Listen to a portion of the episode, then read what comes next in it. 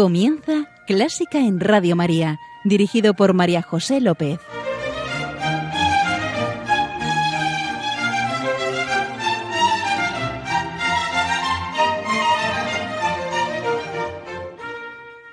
Bienvenidos a Clásica en Radio María, la música divina. Encomiendo una vez más este programa a la Virgen y va por ti, Señora. En nuestra oración de hoy, mm, desde Londón, pedimos al Señor, Cordero de Dios, que quitas el pecado del mundo, ten piedad de nosotros.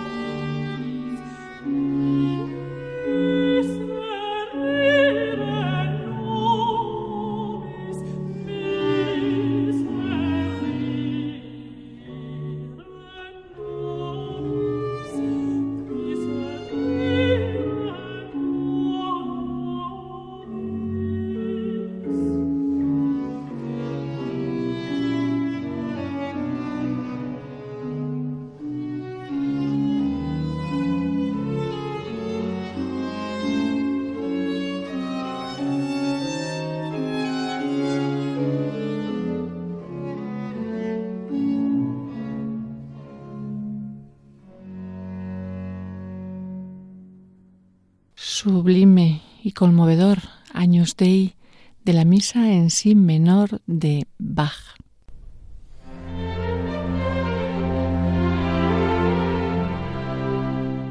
Y aquí estamos con nuestro invitado de hoy, Antonio Villanova. Hola Antonio. Hola María José. Y muchas gracias por venir a traernos tu música. Antonio es mm, ingeniero, nacido en Valencia, vivido en Madrid, muy, muy aficionado a la música. Y abuelo, ¿tienes dos nietos? Sí, sí, dos nietos, estupendos. Sí. Antonio, si yo te pregunto, mm, ¿música y Dios? ¿Eso qué te inspira? Bueno, pues la música nos lleva a Dios. Es, como yo lo vivo. Ese es el argumento del programa, que la música nos eleva. Así que si te parece, empezamos ya con tu música. Muy bien. ¿Qué nos traes? Varias piezas. Vamos a ver cómo se va desarrollando. La primera es de Aaron Copland, El Salón México. Cuando yo era niño, bueno, 11, 12 años. ¿Ahora cuántos años tienes? Ahora 82. No, poquitos.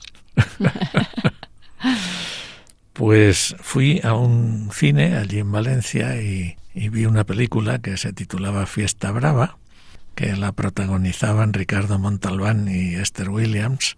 Y él quería ser eh, músico, pianista, en fin, y su familia quería que fuera torero y, y él se escapa un poco, hace un viaje y paran en, en, el autocar en que viajaba, paran 20 minutos y ya cuando está a punto de volver al autocar, en un aparato de radio que hay allí en el restaurante, dice que van a tocar una música que es el Salón México de Copland y él se queda así oyendo y poco a poco se acerca a un viejo piano que hay allí y empieza a acompañar, a tocar la pieza en la parte de piano. Y se le ve entusiasmado y, y cuando termina, pues la gente le aplaude y él se va corriendo a, coger el autocar que ya se iba. Pasé varios años queriendo recordar esa música y no, no daba con ella, no sabía ni cómo se llamaba. Y años después, en la universidad, en una emisión de Radio 2, dijeron que iban a interpretar el Salón México por Leonard Bernstein. Y entonces identifiqué esa música que, que me había impactado en, la adolescencia. Y la verdad es que es una música muy agradable, muy rítmica y que siempre me acompañará. Y yo creo que, que os va a gustar a todos. Sí, tienes que ver, querido oyente, Ricardo Montalbán interpreta fenomenal al pianista, no es nada fácil. Bueno, es que es increíble la precisión de los movimientos, del ritmo, porque claro, la, las teclas sobre las que se apoya cada dedo, eso nadie lo sabe, no creo que acertara muchas, no siendo un profesional del piano. Pero sí, el ritmo general y los arranques y los movimientos están perfectos vamos a disfrutarla, como nos dice Antonio, querido Venga, oyente. Sí. Adelante.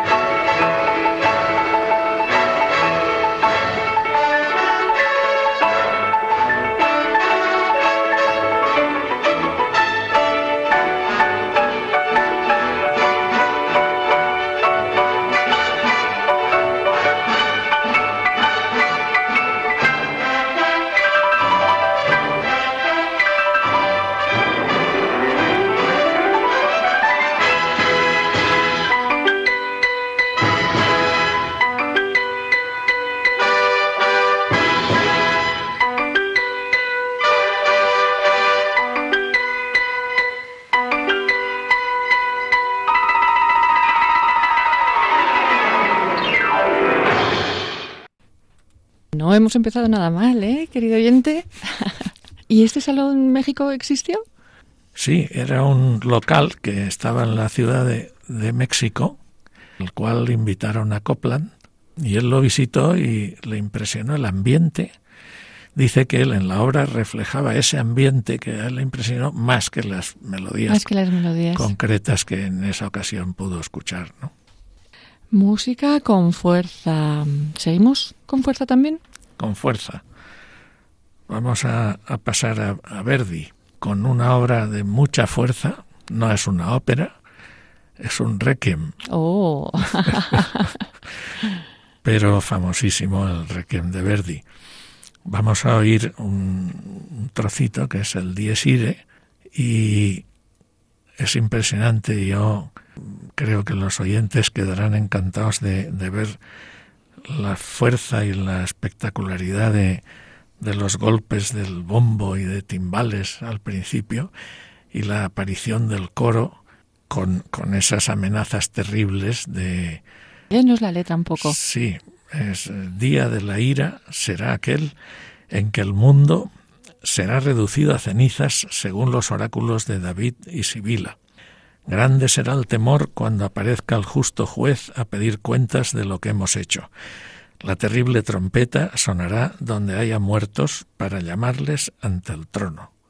Entonces, Mm. la llamada de, de las trompetas es la parte final que vamos a oír y es tremendo ver cómo se va incrementando la potencia y el número de trompetas hasta que hay un clímax en el que además interviene de golpe el coro y es, es de un efecto apabullante.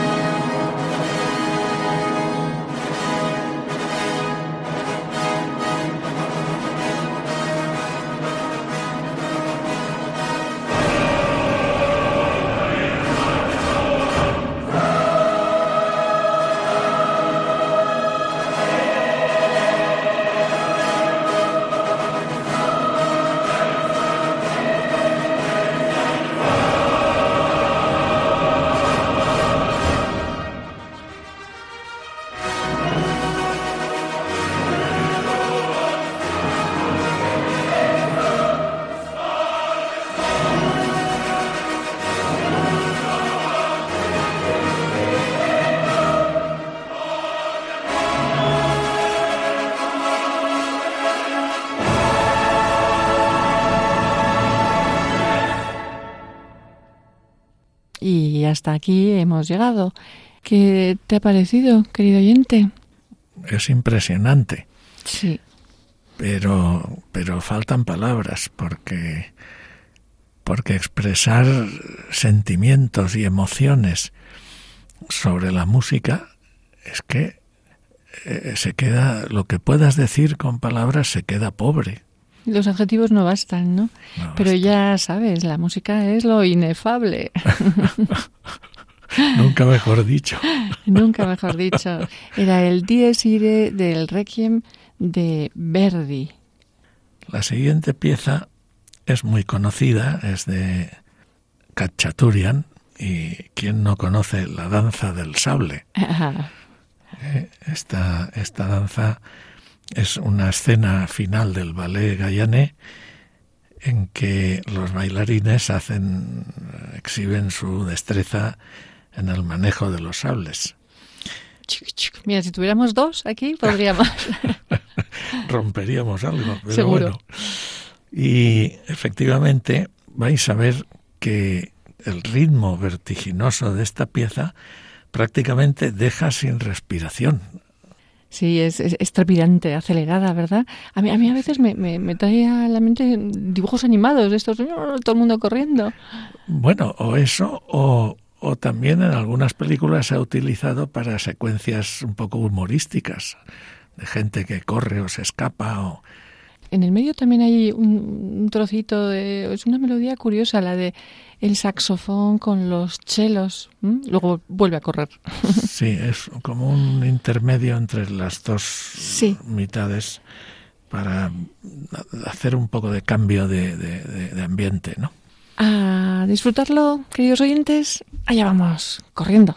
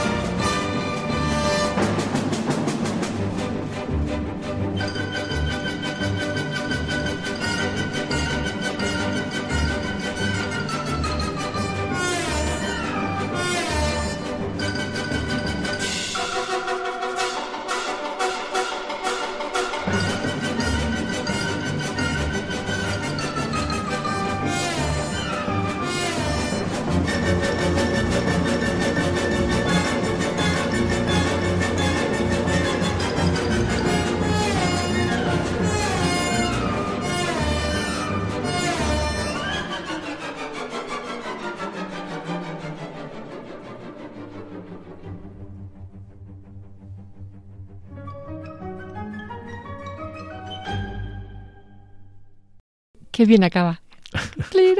Como si no hubieran roto un plato. Exacto. ¿Seguimos acelerados con tanta fuerza o, vamos a reposar un poquito? Bueno, vamos a, introducir un pequeño cambio. ¿eh? Vamos a, a, reposar y a, no diré a meditar, pero a dejar abierto el corazón para que nos llegue la voz de la música. Y en concreto vamos a oír el aria Mi corazón se abre a tu voz de Sansón y Dalila de Sensens. Este aria es fabulosa. A mí me llega a lo hondo del corazón.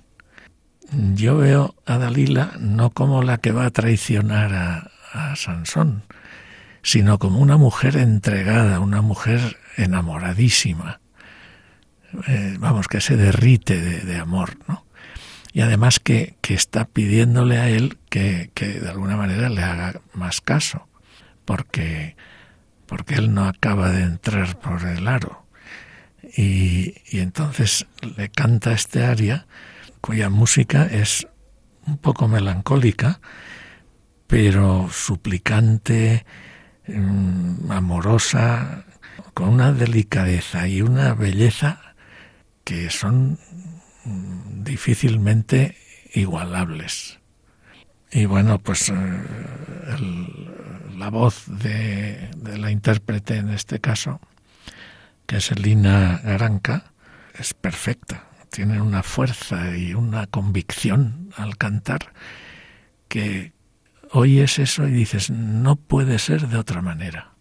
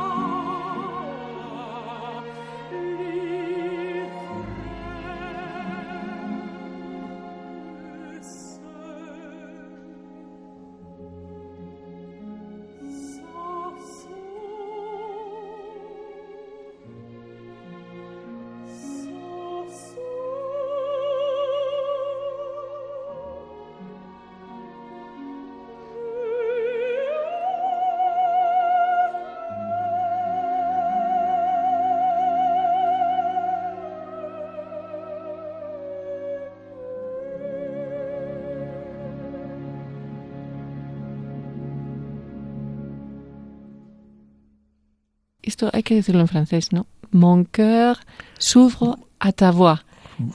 Mi corazón se abre a tu voz. Sí. Preciosa esta pieza de Sansón y Dalila de Saint-Saëns, en la que Dalila mm, seduce a Sansón. Lo intenta. sí. Me han dicho, Antonio, que a ti no te gusta nada Mahler. Mala información. Mala información. me, Cuéntanos. Gusta, me gusta muchísimo.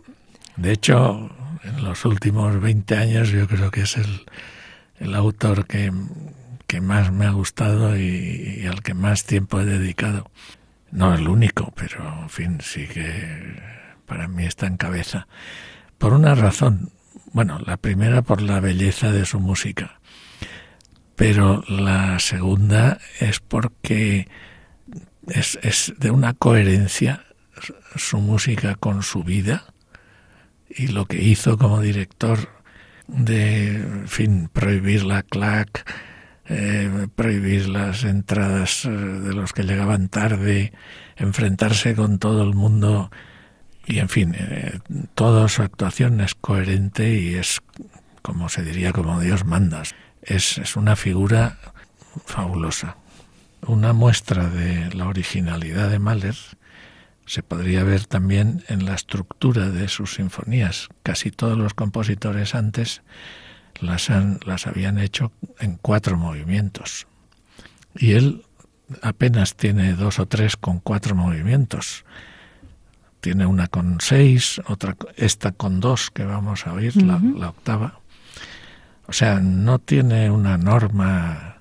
Su personalidad le pide que sea de dos y lo hace de dos. ¿Y sobre la octava qué nos cuentas? Bueno, la octava es una obra pues ya de mucha madurez en él y la estrenó pues un año antes de morir. Y el mensaje de esta obra sería algo así como la redención por el amor. Es decir, eh, el primer movimiento es el Beni Creator Spiritus, eh, cantado en latín, y el segundo es el final del segundo Fausto de, de Goethe, en el cual la Mater Dolorosa, que es la Virgen María, eh, salva la, el alma de Fausto y se efectúa una redención por el amor.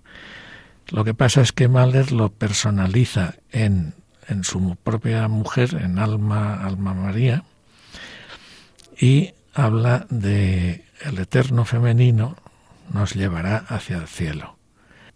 Escucharéis en este final como un torbellino de, de melodías que se entrecruzan y al final hay un gran clímax apoyado por una parte de la orquesta que está fuera del escenario, que también es un recurso habitual en Mahler y, y, el conjunto es espectacular.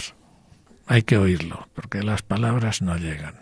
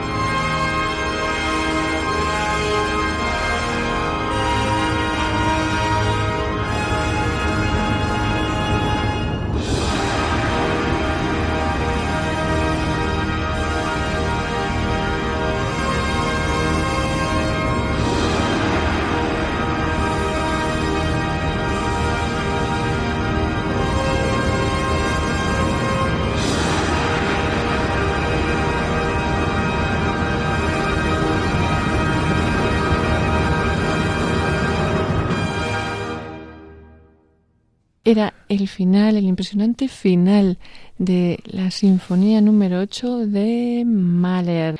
Eh, Antonio, ¿esta era la, sinfonía? ¿Es la sinfonía de los mil? Sí. Esta se tiene como sobrenombre la de los mil, que aunque Mahler no estuvo muy de acuerdo con eso, pero lo permitió y... ¿Pero porque cantaban mil? Bueno, en el estreno eran mil y algo. Oh. Ochocientos y pico cantantes y ciento y pico músicos. Vaya, qué barbaridad. Y fue el único estreno que realmente constituyó un éxito en todos los aspectos para Mahler, porque Mahler era muy apreciado como director, pero poco como creador. ¿Y tras Mahler, a dónde nos llevas? Vamos a volver un poco a la melancolía rusa mm. con otra obra de, de Kachaturian. Mm, armenio, sí, bueno. armenio, sí. Armenio, ruso, sí. Pero en el entorno ruso. Precisamente tuvo muchas dificultades con los gobiernos rusos. Y en este caso se trata de un, un vals que es el primer movimiento de, una obra de cinco, de una suite musical, a propósito de, de una obra, de un drama de Lermontov que se titula Mascarade. Este vals es muy original y muy, muy dinámico. A veces me recuerda esas músicas que llaman de movimiento continuo, porque es que siempre está, siempre está eso sí, impregnada todo el tiempo de esa melancolía, de ese ambiente ruso que, yo por lo menos lo asocio un poco con esa cultura, con esos paisajes. Sí. Y, y bueno. Creo, Antonio, el otro día mm, escuchaba una pieza que me sonaba mucho, mucho, mucho, mucho. Intuyo que va a ser esta. No me digas. Creo, luego te lo digo. Vamos a escucharla. Adelante. ¿Sabes cuando tienes en la punta de la lengua y no sabes, pero la conoces, pero no, no, no sabes ponerle nombre? A ver.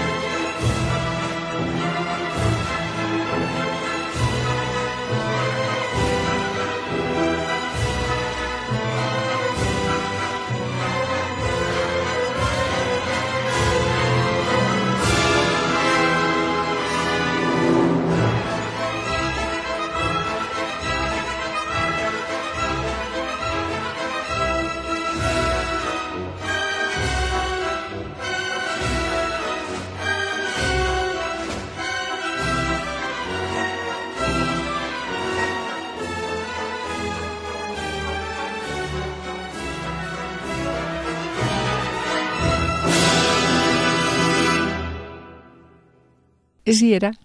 Era, sí, sí, sí, mi intuición era buena. era este vals. Y, es, pesimista, ¿no? Bueno, fuerza tiene toda, pero... Uh. Yo no creo que llegue al, pesimismo, pero sí ese misterio, esa melancolía, esa...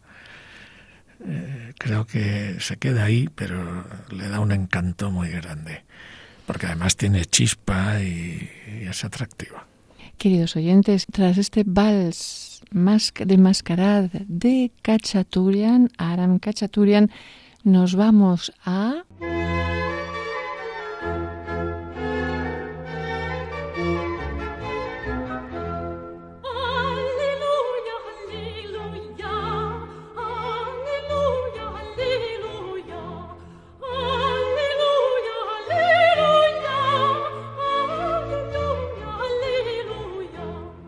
Nos vamos a Gaudísimo.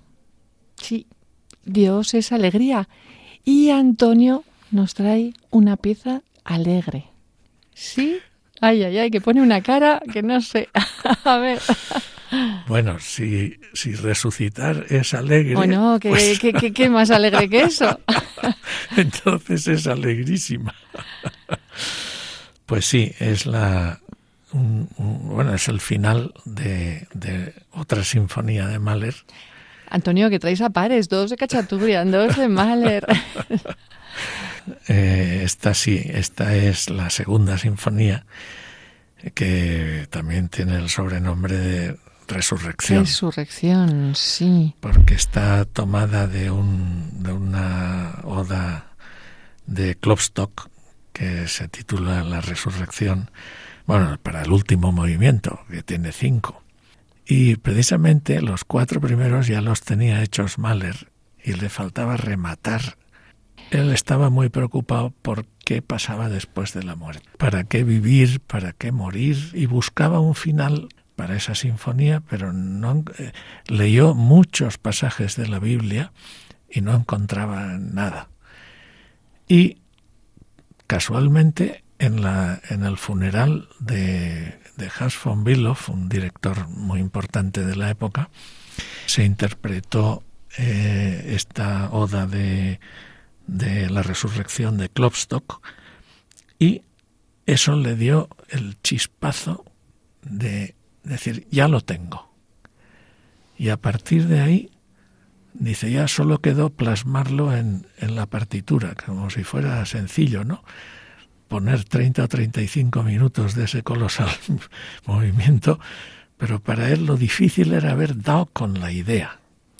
Y la parte que vamos a escuchar dice, con alas que he conquistado en ardiente afán de amor, levantaré el vuelo hacia la luz que no ha alcanzado ningún ojo. Moriré. Para vivir. Que precisamente esos versos no son de Klopstock, son añadidos por el propio Mahler.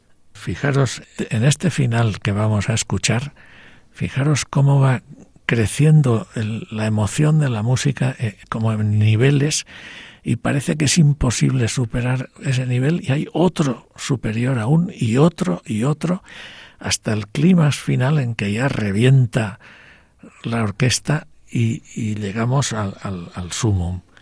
Y, y, luego hay un, uno de esos momentos en que la música se, se fija en una nota que dura en el tiempo varios segundos sobre la palabra resucitarás.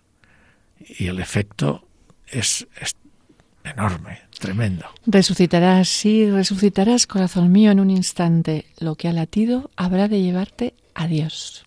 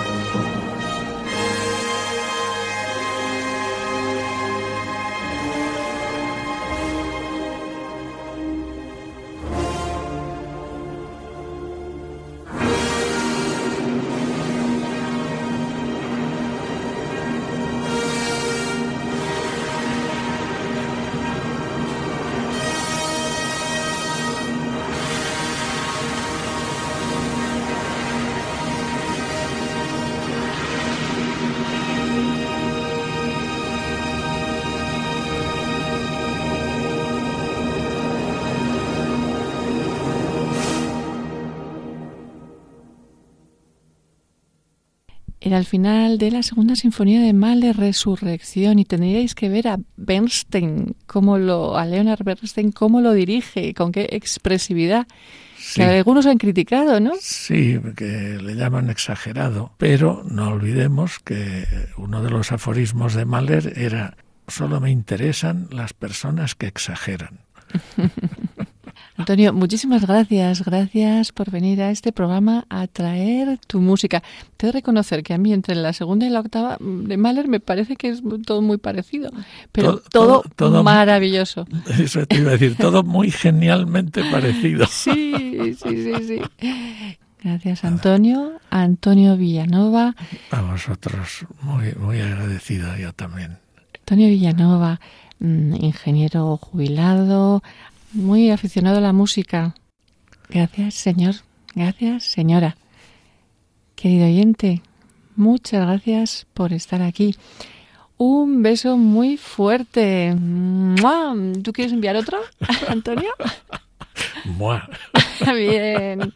Adiós.